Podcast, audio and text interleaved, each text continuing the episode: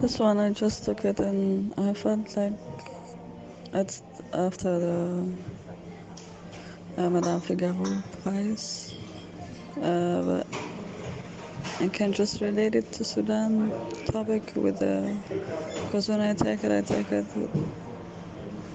like it's kind of a spiritual thing, and the spirit is there um, to just protect us. And and we as a human being as well we're just like so free spirits. And we just we just want to be free spirits and we just want to live in peace and in harmony together.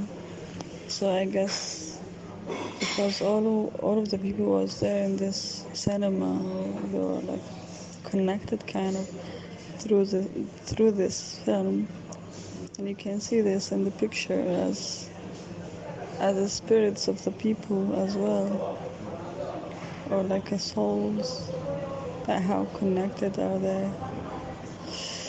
And yeah. This is the kind of connection that we want and kind of peace that we want